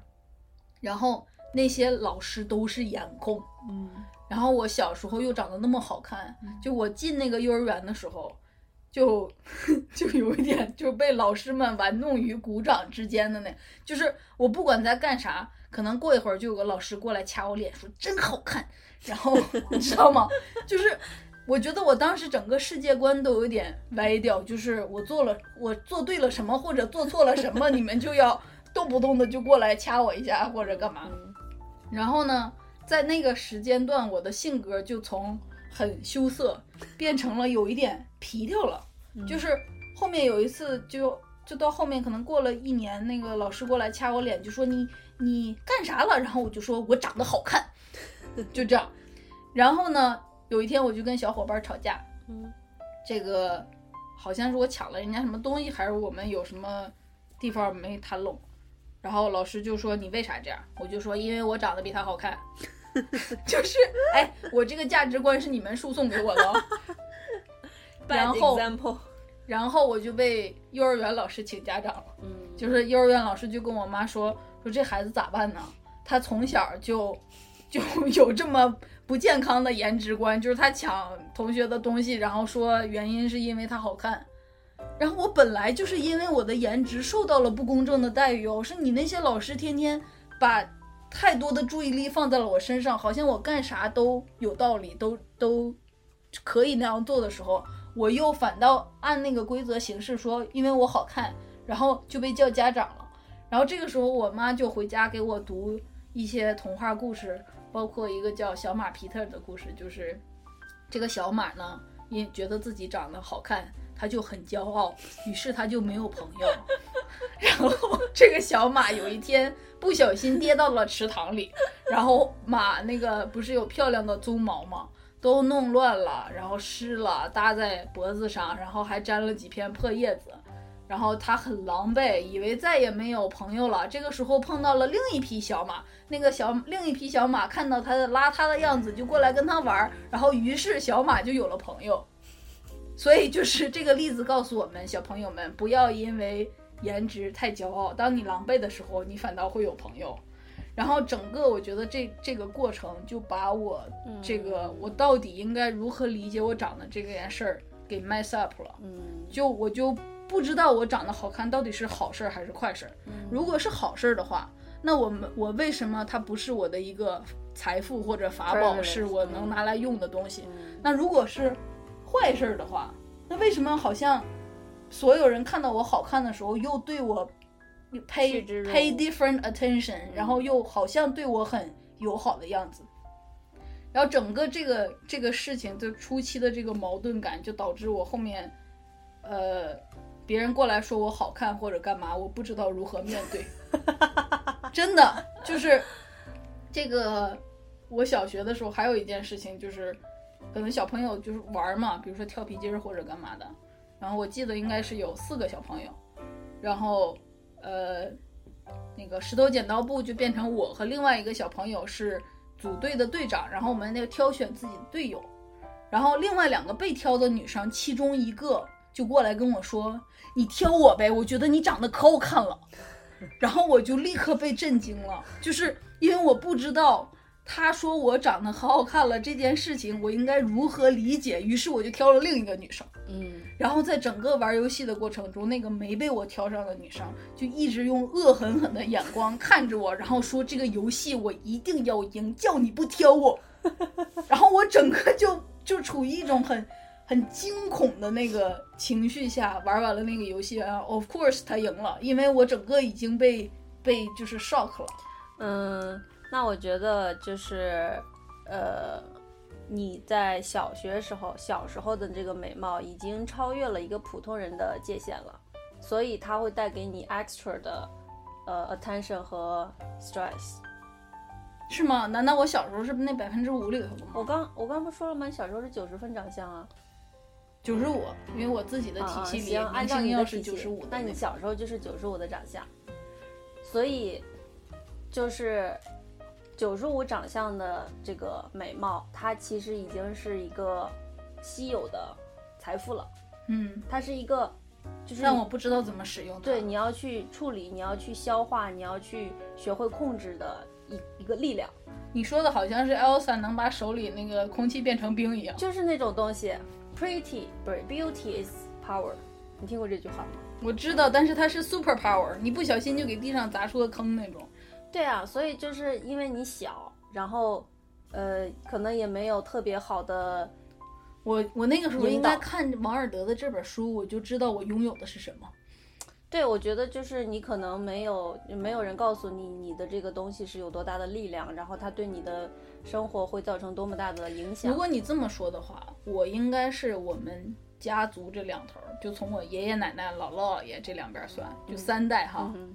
我应该是我两边儿家族加起来长得最好看。就优质基因，对，嗯，是，然后，所以我如果有一个当明星的小姨，她可能会告诉我说，你要这样运用自己的美貌。但结果我是我们两个家族里面长得最好看的那个，就是没有人给我我我跟你说，个虽然 example。beauty 是一种 power，但是你你回顾我们知道的那些美人，她们还有另外一种可能性，就是会悲惨的命运，因为红颜薄命，因为就是普通人或者其他的势力会想要去拥有或者摧毁你的这种。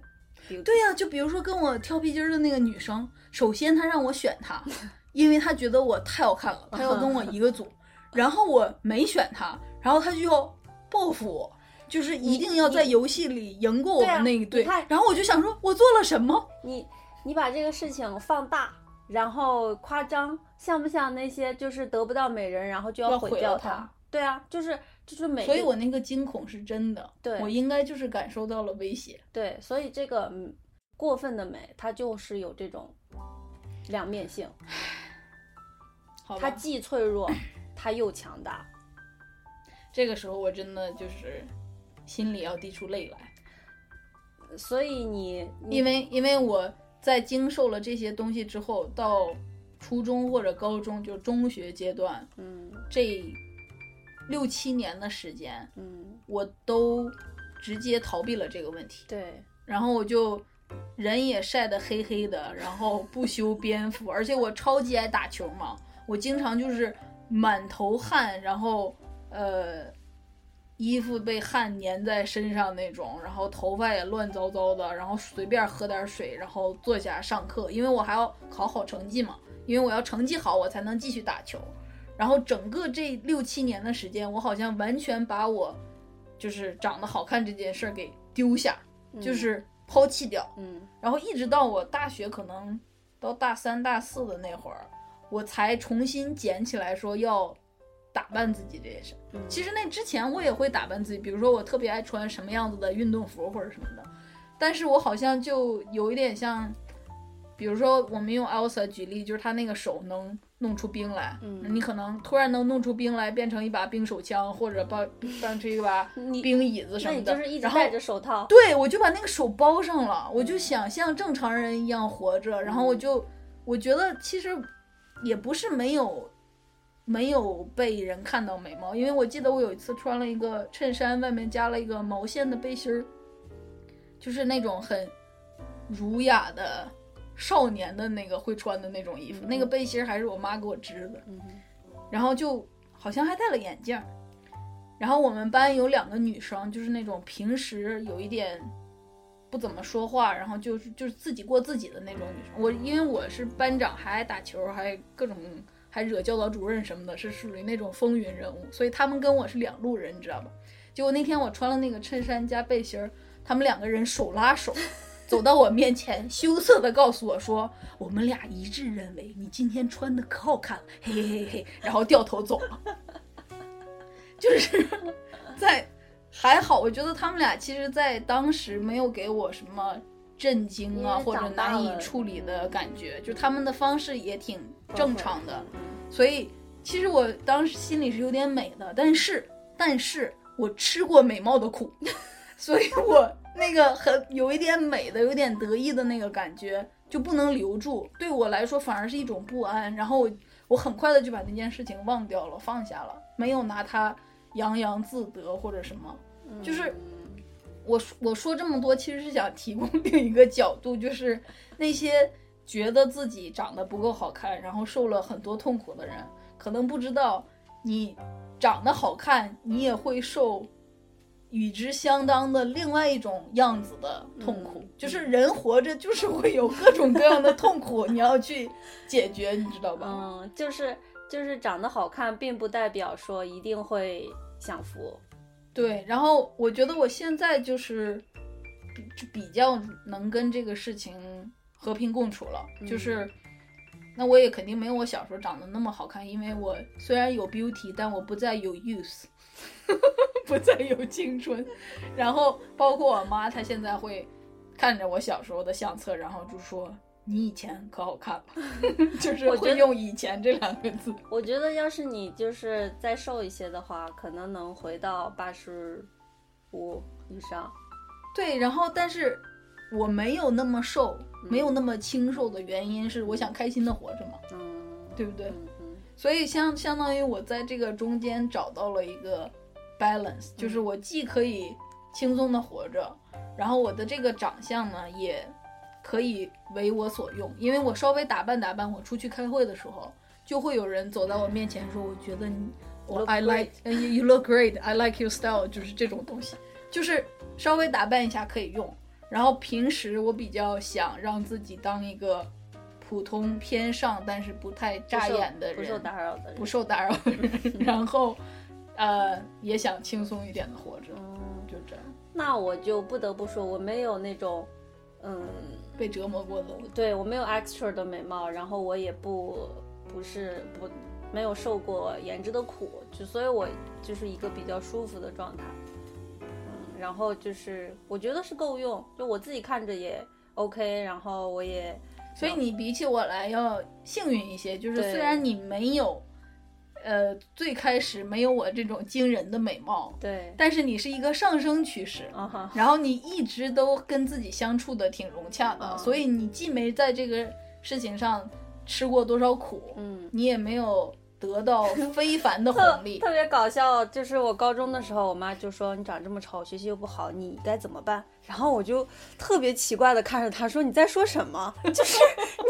你你你怎么会这样？反反倒他想打压你？对她想打压我，但是完全就是我就想说打不到你。你你你脑子，我就想说就是不是事实，就是我不会被这种东西打压。嗯，好吧，嗯我感觉我们说颜值说的差不多了。嗯，那你你现在意思就是说你现在其实并不想回到巅峰美貌是吧？嗯、目前没有，嗯，如果我讲脱口秀的话，我也不知道需要巅峰美貌？我觉得你其实就有点像那种发胖的男明星或者女明星，就是一胖，然后那个就是颜值就掉了嘛。但是如果你稍微弄一弄你，你想你开始你的比如说要拍戏了，对对对要拍戏了，然后就噌的一下瘦回去的话，你嗯应该还是会回去的。但是像你说的，如果你要回去的话，你还是要承受 extra 的东西，对，你要承受嘛。嗯，就像就像我，我虽然没有你那么就是 extra 的美貌，但是够用。然后如果我稍微打扮一下，我如果走出去一圈儿，就是大家都会对我笑，都会对我 nice，然后也会注意我。但是我有现在就会啊，我即使是像个普通人一样活着，我现在也会，别人也会注意你，注意我。哦对呀、我就说啊，这些这些注意，就是我想要的时候我就稍微弄一下，我不想要的时候我就不弄了，就是这样。那你什么时候会不想要它呢？我就想说，那些有颜值焦虑的人，应该想让自己 always 是好看的。就嫌累啊，就是就想就别看我啊，我自己就轻松的待着。不想化妆，不想化妆，嗯不想就是穿倒比较比较那个穿那种勒肚皮的裤子。对啊嗯，就想放松，嗯，所以就是你自己在可松可紧的情况下，它反倒是一个你可以去 control 的事情。对，你有了自己的自由度。对，就我想呈现一个什么样子，都取决于我自己的心情和我的嗯想法，和我想要达到的样子。好吧，那我觉得你这个已经是比较后面的阶段了，你就是已经克服了这个颜值带给你的自我认知上的困惑啊，或者是你到底想成为什么人的这种挣扎，都已经过去了那个阶段，才到达你这样，就是你自己控制呗，你想丑点儿丑点儿，想漂亮点儿漂亮点儿，对吧？嗯嗯最后我想说的是关于欲望这件事儿。嗯就是，呃，这个 Dorian 他获得了永恒的美貌之后，对，他就开始追求、那个、同时伴随的是堕落，嗯就是疯狂的满足自己的私欲。嗯，比如说他去吸鸦片，然后他去跟男男女女们乱搞，然后他去到处就是游山玩水，就是就是享乐，享乐。嗯，就是这这两者之间到底有什么关系？就是说欲望和享乐是吗？不是，就是获得了永恒的美貌之后就要去堕落。因为按那个画儿，让那个书里的逻辑是，他每享受一份欲望，他的身体就会老去一份。就是你享受欲望是有代价的，嗯，比如说你纵欲过度，对吧？嗯嗯你会脸色发白油，尽灯枯。对，但是他没有，他不需要承担任何代价的情况下，他就会去没有尽节制的的去实现自己的享乐。那享乐这件事情是，就是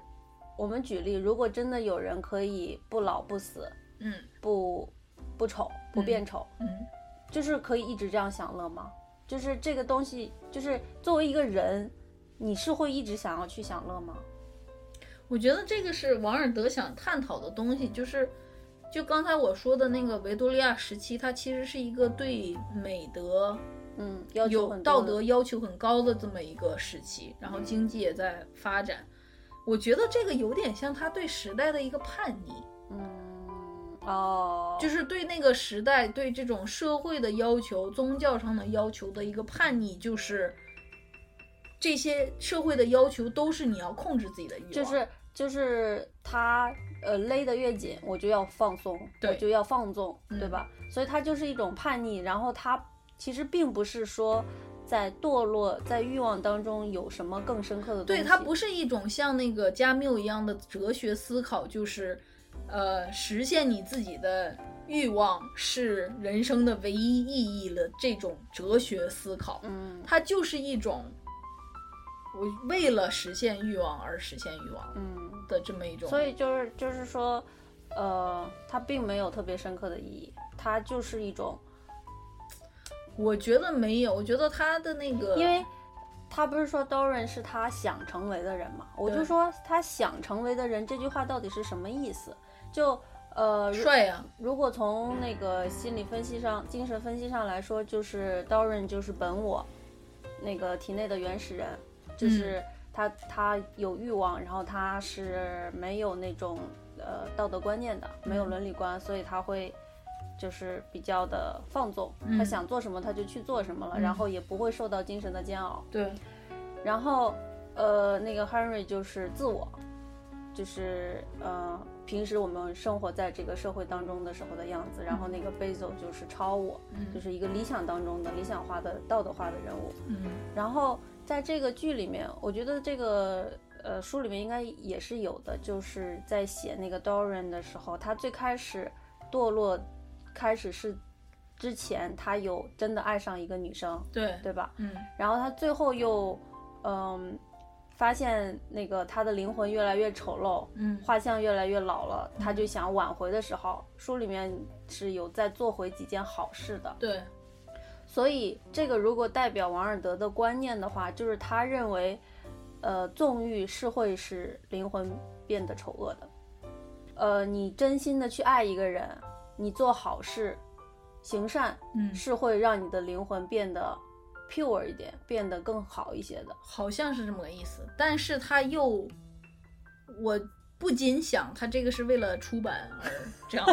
写的，就是这样。我我真的觉得王尔德说的这些，比如说实现欲望的这个东西，真的是因为在他们那个年代，他作为一个同志，他的很多欲望是得不到实现的，所以他在书里面以这个主角，以这个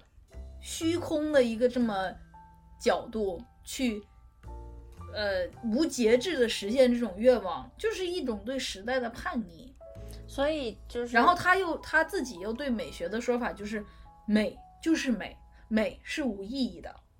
就是你感觉他没有在追求一个什么样的意义，他就是就像你说的，姿态要好看。嗯，你姿态好看的话，勒紧裤腰带，说我不能干这不能干那，那当当然不好看了。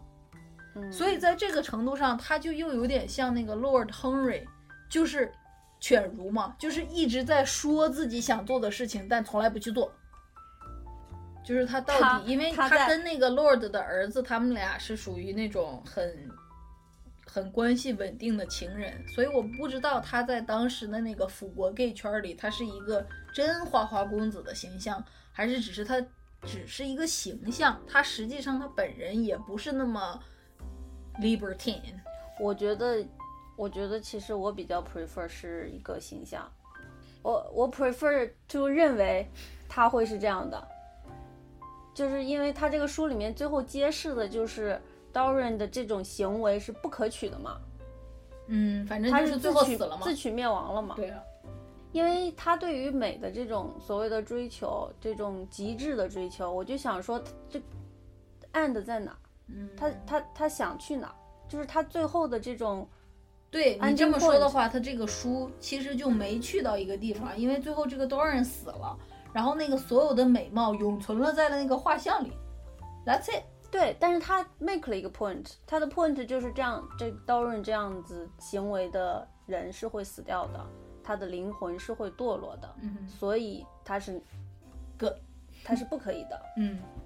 但是如果有一个人他愿意为了永恒的美貌去出卖灵魂，那你就去吧，尽管你然后这就是代价。对，这就是代价。如果你愿意接受，那你也可以。嗯，我比较偏向于是这种解释，它不是一个告诫式的这么一个作品，而就是把这个这个悲剧展示给你看。嗯，那你觉得如果有这种机会，他会去 sold 他的 soul 吗？我觉得其实他在那个同性恋还不合法的年代，他就去做了这样的事情。其实可能他自己就带着这种毁灭性的，我我自要自取灭亡的这么一个观念，就他可能自己内心是有那个早晚有一天要完蛋的这种是吧？这种想法的，所以他可能在写这个悲剧性的结尾的时候，就带着那么一种 melancholy，就是我现在是在这个美貌的巅峰，但我有一天可能就是可能现在我在搞的这些同志的事情，也是你知道吗？在实现我的愿望，然后再出卖我的灵魂，然后有一天我会完蛋的，有可能啊。好吧，我其实就是想，我非常好奇的就是，为什么会有一个人对对年轻、对美貌有如此执着的追求？你去看看那些那些明星们，那些把自己脸都已经打变形了的人，那些我能理解啊，但他是王尔德啊，你说王尔德有清醒的头脑，对啊有天才的头脑啊。所以我觉得同志这件事儿可能还是局限了他，因为就他搞不清楚他是真的喜欢男人导致的他的这些存在了这些欲望，还是他对美的追求存在了这些欲望。他可能是处于一种还在 figure out 的过程中，然后他就死了。而且就是处在他那个年代嘛，也没有什么做 research 的人告诉他 it's fine，你就是 LGBT 而已，一个光谱，你知道吗？男女性是可以波动的。行吧，嗯，那我就自己去再去想一想吧。再了解一下。嗯嗯，嗯我们其他以后我们节目也可以提到嘛。如果你想到什么你不是经常，我们不是经常在节目开始要回反刍，对呀、行吧？那我们最后就先这样了，然后大家听到的时候又快过年了，是吧？肯定啊，我们是明天是周四，嗯，就是发节目的第二天就是大年三十了。哦，嗯，我们是在二十九那天嗯，发的。行嗯，所以再次祝大家大吉大利，恭喜发财，事事顺意。我我们这些海外学子呢，就是我们就在桌上摆点橘子，摆点橘子、瓜子、糖什么的，就然后放可能放个春节晚会的那个电视听一听、看一看啥的，嗯，就这样了，大家，嗯、海上天涯共此时。嗯，好的，嗯，拜拜。拜拜。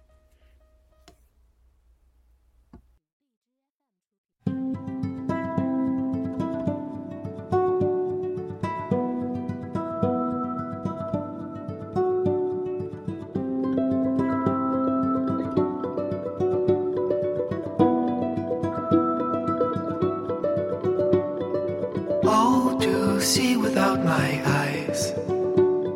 The first time that you kissed me, boundless by the time I cried. I built your walls around me. White noise, what an awful sound.